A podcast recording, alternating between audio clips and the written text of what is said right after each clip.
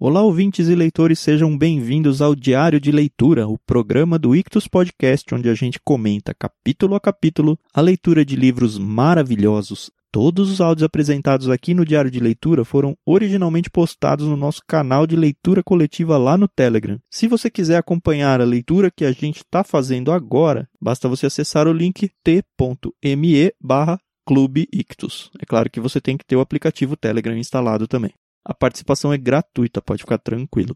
Sem mais delongas, fique agora com os comentários de mais um trecho do livro Grande Sertão Veredas, de João Guimarães Rosa.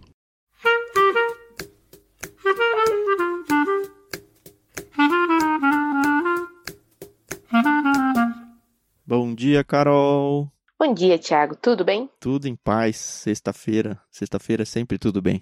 É, penúltima semana, hein? Acabando. Tá no fim, tá no fim. Isso aí. Esse é aquele tipo de livro que eu gostei muito de ler, que provavelmente eu não vou repetir a leitura completa. Sim. Mas eu tô muito feliz que ele tá acabando. Não, ele foi realmente um desafio. Cai com certeza naquela lista de livros que a gente se esforça para ler. E não quer dizer que isso é ruim, não. Muito pelo contrário, né? Quer dizer que isso é muito bom. Com certeza. Mas assim, é aquilo que você fala. Tem tantos livros legais aí que eu acho que esse não vai ter, assim, muito espaço para repetir. Uhum. Fora que o João Guimarães tem muita coisa legal dele que agora eu fiquei com vontade de ir atrás, sabe? É. Vai atrás do Primeiras Histórias, cara. Vai atrás dele, você vai gostar. E outra, né, que são contos, então é histórias autocontidas. Por mais que é. não sejam contos de duas, três páginas, é um conto que você senta, lê ele inteiro e acabou. Gasta ali sua horinha ali e acabou. Ah, é verdade. Eu ando muito fã de contos, acho que por causa da falta de tempo mesmo. É. Apesar que a Agatha Christie continua no meu coração e É que a Agatha Christie é fácil de ler porque os capítulos eles são muito bem separados. É, tô supondo só Morte no Nilo, né, que foi o único que eu li. Mas dá muitos pontos de paradas. Eu acho que uma das coisas complicadas desse livro é não ter ponto de parada. é verdade. Mas a gente é, foi assim, pessoal, é o Tan que faz a divisão do cronograma e propositalmente ou não, eu acredito que não, foi muito inteligente essa divisão, porque Obrigado. É, pou- poucas... poucas as vezes que acabou, tipo, ah, como assim? Eu preciso ir atrás. A maioria das vezes acabou bonitinho e beleza, dá pra ficar em paz até o dia seguinte. É Isso. Mas foi totalmente no acaso mesmo. É. Tá, mas vamos lá. 308, então, a gente terminou a leitura de ontem. O Reobaldo tinha feito o pacto dele com o demônio e ele tava meio estranho.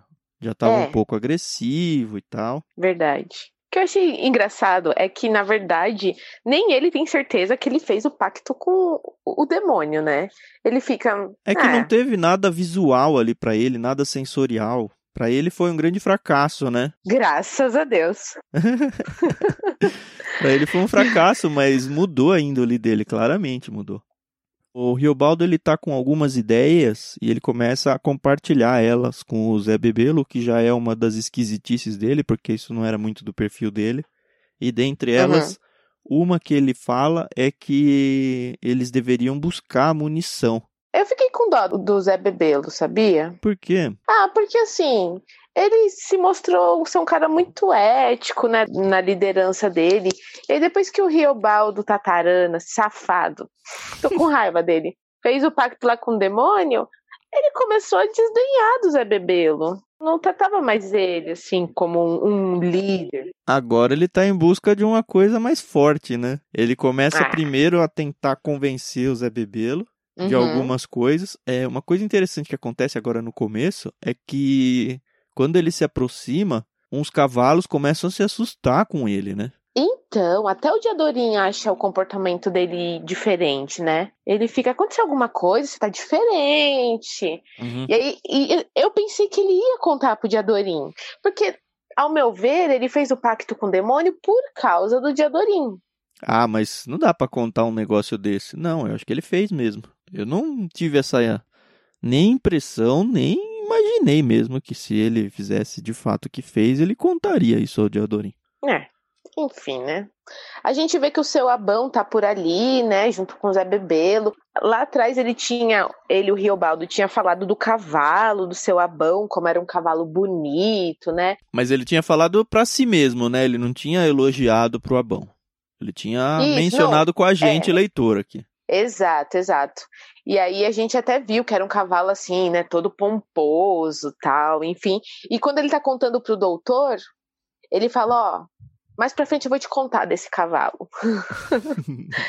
e, cara, do nada, quer dizer, do nada, né? Depois que ele mudou assim o comportamento dele, ele começou a ficar muito corajoso e uma coragem meio desmedida, né? Ele fazia o que dava na telha e não estava preocupado com o que poderia acontecer para ele, né? Com ele, aliás. Mas o cavalo do Abão, ele é o único cavalo que parece que gosta do Rio Baldo. Ele fica agitado pro lado bom, né? Os outros ficam com medo do Riobaldo. Obviamente, a gente entende que eles estão, de alguma forma, vendo que uhum. existe o demo ali junto dele, ou algo assim. Uhum. Mas o cavalo do Abão, não. E aí ele entra nessa coragem aí que você ia falar, diz aí. Então, aí nessa coragem ele começa meio que é, peitar o Zé Bebelo, né? Então o Zé Bebelo fala as coisas, ele faz assim, não é nem corpo mole, mas ele tá peitando o Zé Bebelo. Aí tem uma parte que eu achei engraçada aqui, que ele fala assim: Eu estava dando as costas a Zé Bebelo. Ele podia, num relance, me agredir de morte, me atirar por detrás. Atentei, esbarrei em meu caminhar, fiquei assim parado, assim mesmo. O medo nenhum. Eu estava, forro, glorial, assegurado. Quem ia conseguir audácias para atirar em mim? eu falei, rapaz, quem te viu, quem te vê. Mas ele ficou assim porque foi. O Abão ele vê que o Riobaldo gostou muito do cavalo e ele sim, fala sim. assim: se esse praz ao Senhor, se ele praz ao Senhor, lidou amigavelmente com bom agrado, assim como ele está moço, ele é seu. E aí o Abão então dá o cavalo para o Riobaldo e é um Isso. super cavalo, né? É... E aí fica aquele panos quentes, aquele. Ah, fica um clima, né? É, fica um climão, porque pela qualidade do cavalo, pela altura, porte, tudo do cavalo, é um cavalo uhum. que deveria ser do Zé Bebelo, líder, não do Riobaldo. Então... Só que o Riobaldo não quer nem saber. Ele fala: não, esse cavalo é meu. E aí ele começa a confabular. Qual o nome que ele dá pro cavalo? O Padim Celorico. Não, o Celorico era o cavalo anterior que ele tinha pegado. Ah, é verdade. Agora ele, ele dá o nome de Ciruís. Que eles ficam falando, ah, na hora que o Riobaldo vê o cavalo, ele fala Barzabu, xinguei. E uhum. aí o uhum. cavalo se afeiçoa dele e tal. E aí todo mundo fica, e aí, Tatarana, qual que vai ser o nome do cavalo? Aí alguém deu risada pra zoar, falou, ah, dá de Barzabu. E, e aí ele falou, não, não vou dar. Nome que dou a ele, do hora em diante, conferido é esse quem quer aprender, aprende, que é o cavalo Ciruís, que é aquele cara que ele tinha conhecido que cantava os versinhos e ele fica voltando sempre à história. Achei um nome legal para ele dar para o cavalo. Aí sim vem aquela coisa de não, esse presente tinha que ser do Zé Bebelo. Inclusive, se é... o Zé Bebelo vir, ele tem autoridade para tomar o cavalo de mim e ficar. E aí fica aquele climão mesmo. Uhum. Mas é bebê-lo, acabando de saber o acontecido, mirou em mim somente poupado risonho. Tal te fica bem, professor, amontado nesse estampo. Queremos havemos de te ver garboso, guerreando as boas batalhas, em hora. Ou seja, o Zé Bebelo fala, pode ficar com o cavalo. Mas aí sim vem esse negócio, ah, já que eu tô todo todo aqui, eu vou confrontar o Zé Bebelo. Né? O que eu achei legal é que a gente tinha visto lá atrás que o Fafafa, ele tinha um amor muito grande pelos animais, até quando eles estão lá na, uhum. na casa dos tucanos, que começa a matar os cavalos, ele fica muito mal. E aí o, o Riobaldo fala, Tó, cuida dele, escova ele, trata dele, é meu.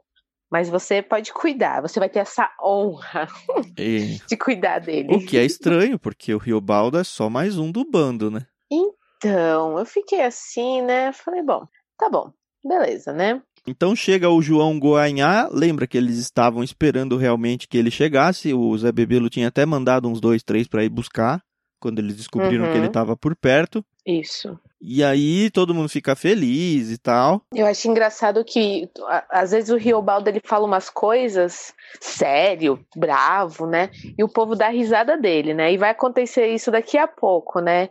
Que ele, como ele tá cheio da, cheio de si. Sangue quente, exato. Aí ele vai começar a falar umas coisas aqui e ninguém leva muito ele a sério, né? E eu acredito que ele começa a mudar a. Ele vai ter aqui uma, uma fala com o João Goanhá, que aí o pessoal vai começar a achar graça, mas não vai ter graça nenhuma, né? Quando o João Goanhá chega, o João Goanhá era um dos chefes, subchefes abaixo do Joca Ramiro aí, né? Quando existia ainda o bando do Joca Ramiro. Uhum. O Riobaldo chega pros dois e fala: e agora? Quem aqui que é o chefe? E eu li, eu... que ousado, né? Mas eu nunca imaginei Então. que ele tava se colocando aí no baralho, né? Pra ser escolhido. É, até então era entre o Zé Bebelo e João Goanhá, né? Que a gente pensava. Isso. E aí fica aquele negócio meio, e agora? Primeiro o pessoal tenta dar uma. fingir que ele não falou nada, né? É, então, exato. Um tinha de ser o chefe, ele fala Zé Bebelo ou João Goiá. Um Uhum. para o outro olharam. Agora quem é que é o chefe? E ele falou de novo, né? Uhum. Somente eu estava por cima da surpresa deles? E aí o Zé Bebelo fica pensando e tal, o João Goiá também fica meio. Ia... Nenhum dos dois quer discutir isso, né? É, é, é isso que é. É. E aí o Riobaldo de novo. Quem é que é o Uhum. chefe? Repetir. Me olharam. Saber não soubesse. Não podiam como responder. Porque nenhum deles não era. Aí que acho que cai na cabeça dele que vem ideias novas. É, então, aí ele ainda fala aqui no finalzinho, né, desse parágrafo. Porque o chefe já era eu. O chefe era eu mesmo. E olharam pra mim. E aí começou, né? E achei muito, sei lá. Eu entendi que, beleza, por ele ter feito pacto com o demônio, agora ele tinha, entre aspas, essa autoridade. Mas nem o Zé Bebelo, nem o João Goanhá, eles brigam pelo posto. Achei, sei lá, muito fácil. Depois que o Tatarana faz o questionamento e fala, não, eu sou o chefe, de repente um- uma par dos cabras lá já foram pro lado dele, né? Inclusive o de Adorim. Mas ele mata dois caras, né? É verdade. Foi que alguns dos homens rosnaram. E foi esse rasga Isso. embaixo o principal deles, esse, pelo que era pelo visto oculto inimigo meu, que buliu em suas armas. Ou seja, teve uma certa reação aí, não foi tão fácil assim. Sanha aos crespos, luziu a faca no a golpe. Meu revólver falou. Bala justa. O rasga embaixo se fartou no chão, semeado já sem ação e sem alma nenhuma dentro. E aí o irmão dele, José Félix, ele tremeu muito lateral. Livrou o ar de sua pessoa. Outro tiro eu também tinha dado. É o chefe? E aí, ok, ninguém ficou. ninguém tentou fazer mais nada. Pois é. Aí fala que o de Adorim, o Alaripe, o Acauã, o Fafafa, o Nelson, o Ciro Dino, o compadre Ciril, Pacamã de Presas e outros e outros já formavam do lado da gente. Tenho de chefiar. Eu queria, eu pensava, isso eu exigia. Assim, João Goianhá se riu pra mim. Zé Bebelo sacudiu os ombros. Ali era a hora.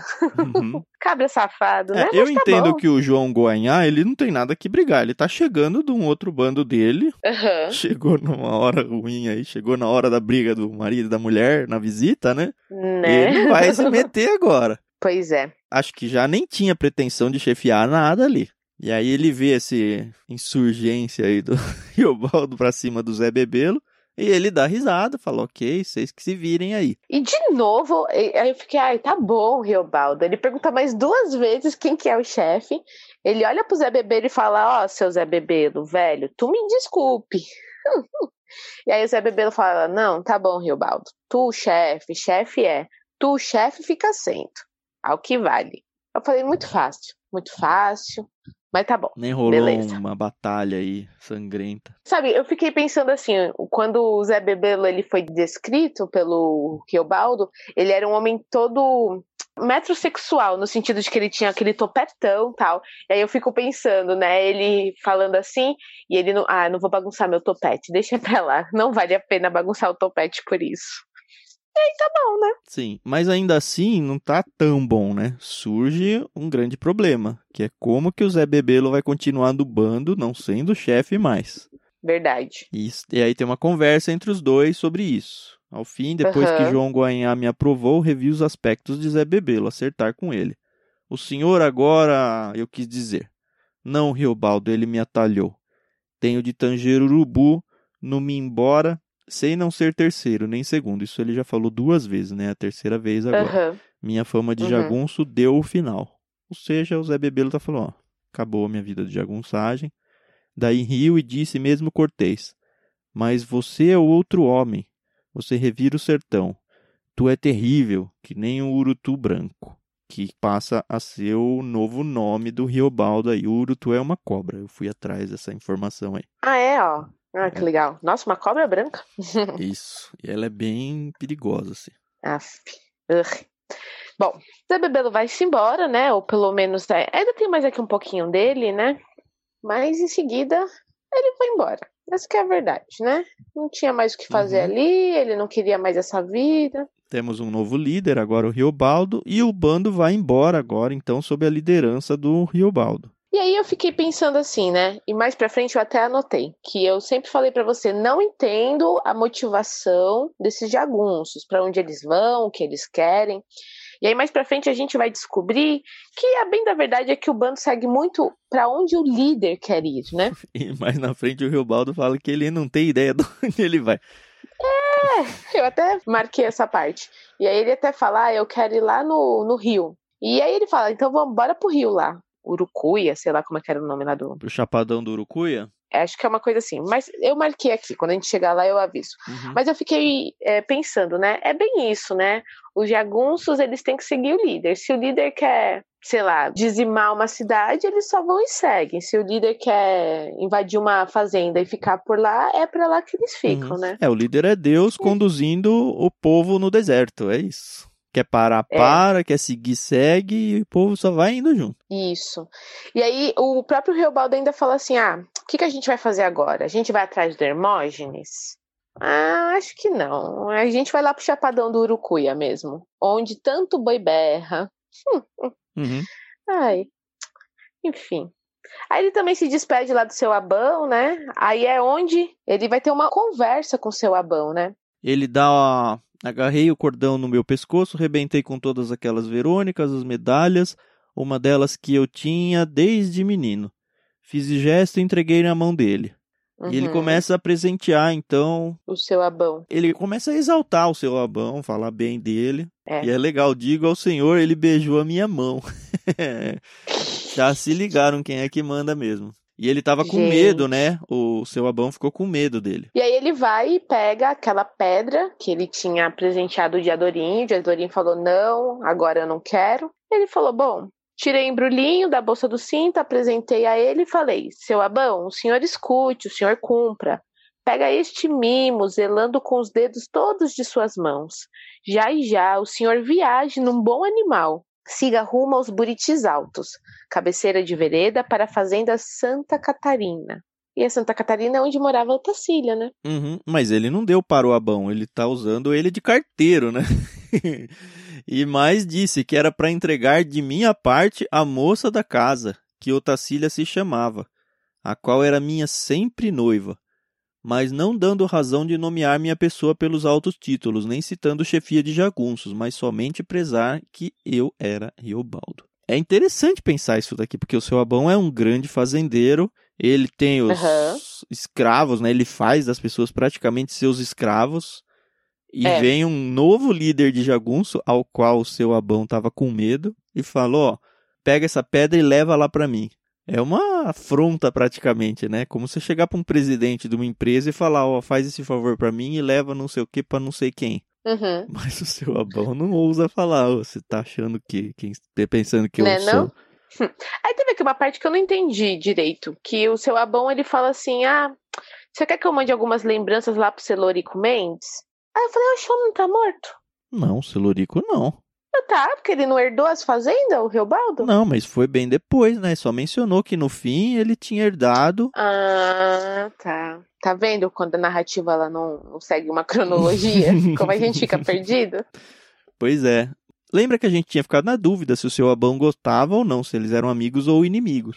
É, é verdade. Tende a ser Verdade. amigos aqui, mas ainda dá pra ser diferente, eu não sei.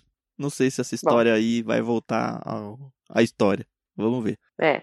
Aí a gente vê que o seu Abão vai embora, né? Não tem muito mais também o que fazer. Mas o Diadorim fica muito triste, né? Porque foi dada a Nossa. pedra que era dele pra Otacília. Ah, mas bem feito. Ele que mandou. Ah, é Moscou, né? Moscou. Não, nem tem, nem tem o que reclamar, não. Porque ele falou, dá lá pra sua noivinha. E ele falou, beleza. É. Aí a gente começa a ver o Riobaldo como Urutu Branco e o dia a dia dele como líder, né? Porque ele fez essa transição, né? Ele era companheiro do, do pessoal e, e agora ele é o líder. Uhum. A primeira coisa que o líder faz, vamos dar uma festa. e aí rola uma Né? festança lá. E ele tem, assim, boas intenções, né? Que ele fala, ah, eu quero tirar eh, as pessoas da miséria, eu quero dar uma vida digna pro, pro pessoal que tá aqui comigo. Mas como, né? Aí eu fiquei pensando assim no Robin Hood, né? Que o Robin Hood tinha todas aquelas coisas, né? Vou roubar dos ricos para dar aos pobres. Uhum. Mas, meu filho, é errado de todo jeito, né? E aí, enfim, no finzinho dessa festa, antes deles partirem, o bando deles é engordado aí por mais pessoas. Lembra que eles estão Isso. naquela vila que tinha ficado com a bexiga preta e tal, estão ali do lado. Tem uma galera É. ali.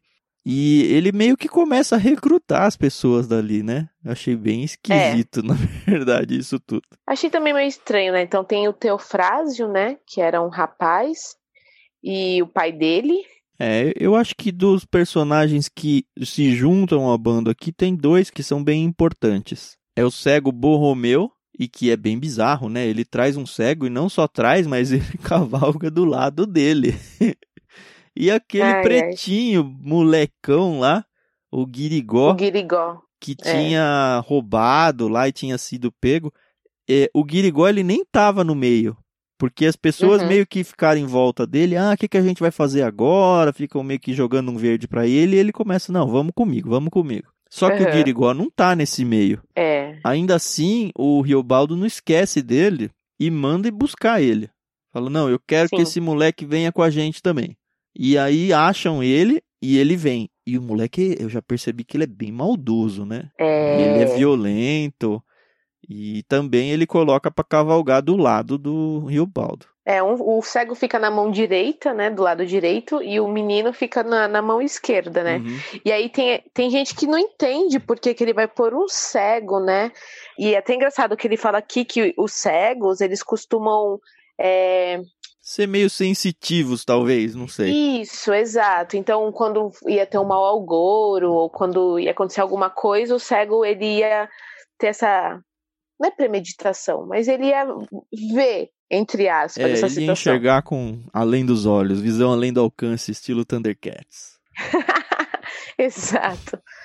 Ai, ai. Aí eles acordam lá uma madrugada, né? Ele ainda fala assim que, poxa, o dia hoje vai ser, vai ser bonito, né? Vai ter uma leveza, né? Uhum. Eles comem e aí eles começam a sair, porque ele, enfim, ele tem que fazer alguma coisa da vida, né? E ele quer ir lá pro Chapadão, né? Aí ele pega alguns homens, né? Ele já até tinha narrado nomes, o Alaripe, o João Goiá. O João Goiá fica, né, com ele, É, né? pelo que eu entendi, ele tá no bando aí junto. É, o Marcelino Pampa, João Conclis e o Diadorim.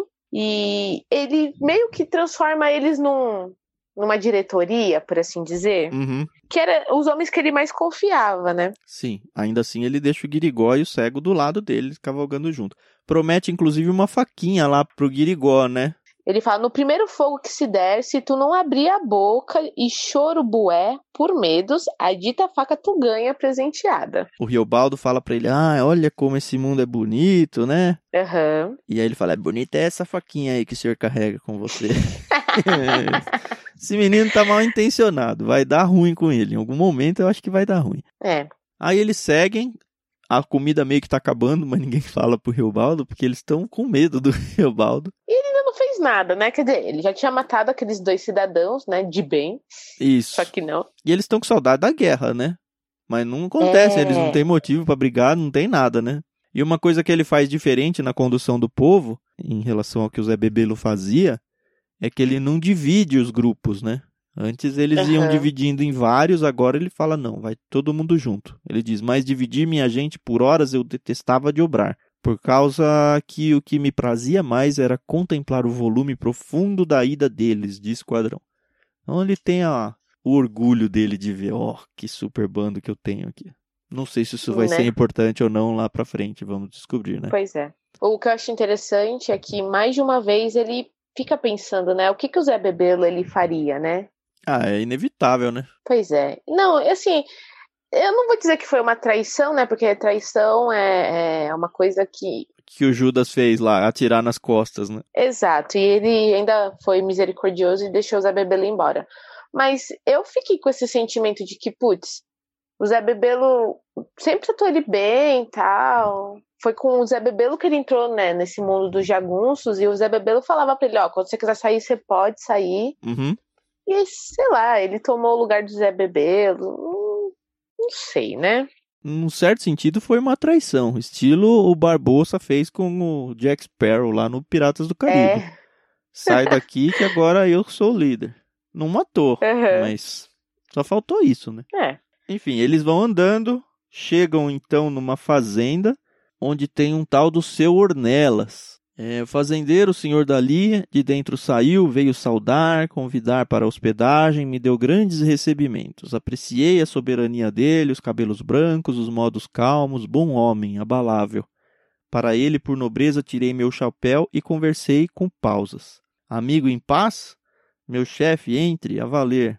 A casa velha é sua, vossa, ele pronunciou. E aí a, a coisa anda e a gente descobre que ele, normalmente, ele costumava receber também o Medeiro Vaz. Isso. O que é bom, né? Casa amiga, né? É. E assim, o que eu achei interessante é que, que fala que ele tinha três ou quatro filhas, outras parentas, casadas ou moças bem orvalhadas. E aí eu já fiquei com o coraçãozinho na mão. Falei, Eu ai, também. por favor. Ai, que não aconteceu nada. Tanto tempo sem mulher, agora um cabra demoniado aí. Exato. Apesar que o seu Ornelas, a gente vai ver mais pra frente, que ele fica todo ressabiado, assim, É quando ele lógico, começa né? a dar uma olhada. Um monte de jagunço chegou na casa dele, ele tem as filhas pequena virgem, pequena adolescente Ai. jovem aí já, né? É. Mas assim, por enquanto nada aconteceu, né? Graças a Deus. Bom, nem vai acontecer. Mas aí, achei engraçada a dinâmica, né? Porque a maioria dos jagunços não estava dentro da casa, é- era mais a elite, por assim dizer. Uhum. Só que o Guiringó se mete lá na cozinha, né? E o Riobaldo não acha ruim, não, né? Não.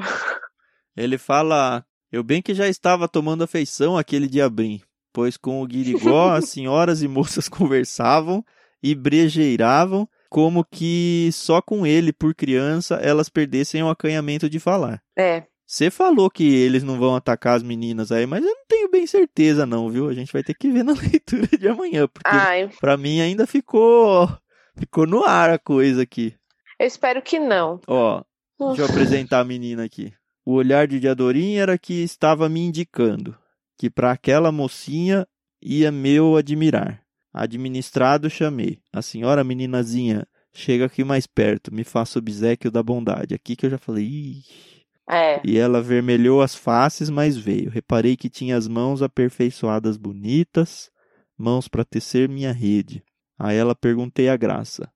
Perguntar a graça é perguntar o nome, né? aham. Aí o senhor Nelas corta, né? e Fala, é minha neta. Foi o senhor Nelas que disse. E mal nem ouvi o nome com que ela me respondeu. A sussurrada só gostei de ver que ela se mexia por ficar quieta. Vergonhosa como uma coalhada no prato. Mas nos tons do velho Ornelas eu tinha divulgado um extravago de susto. Recuante, o leve medo de tremor. Aí vem um negócio que me deixou meio angustiado, que é o fim da página de hoje, né? O Riobaldo, Aham. ele começa a imaginar coisas, pensar É. coisas, possibilidades. O Riobaldo, ele se imagina matando o velho Ornelas, tomando pra Isso. ele a, a jovem aí, a menininha bonitinha. Aham. Mas aí, a princípio, fica só na imaginação. Mas, Mas sabe o que, que eu senti? Só pra terminar a minha linha de raciocínio aqui hoje, pra gente pensar nisso no final de semana. Durante essa narrativa, enquanto ele tá ali na, na fazenda, ele percebe que o seu Ornelas meio que não tem medo dele. Uhum, E isso deixa ele meio, poxa, eu sou o novo líder aqui e o senhor não tá com medo de mim? é, o senhor tem que me temer, né? É. E aí, quando ele chama a neta dele, chama a menininha, ele vê que o seu Ornelas fica meio com medo. E ele fala: Não, beleza, era isso que eu queria. Ah, eu não pensei isso na hora, não. Eu pensei que o Riobaldo tá em batalha interna.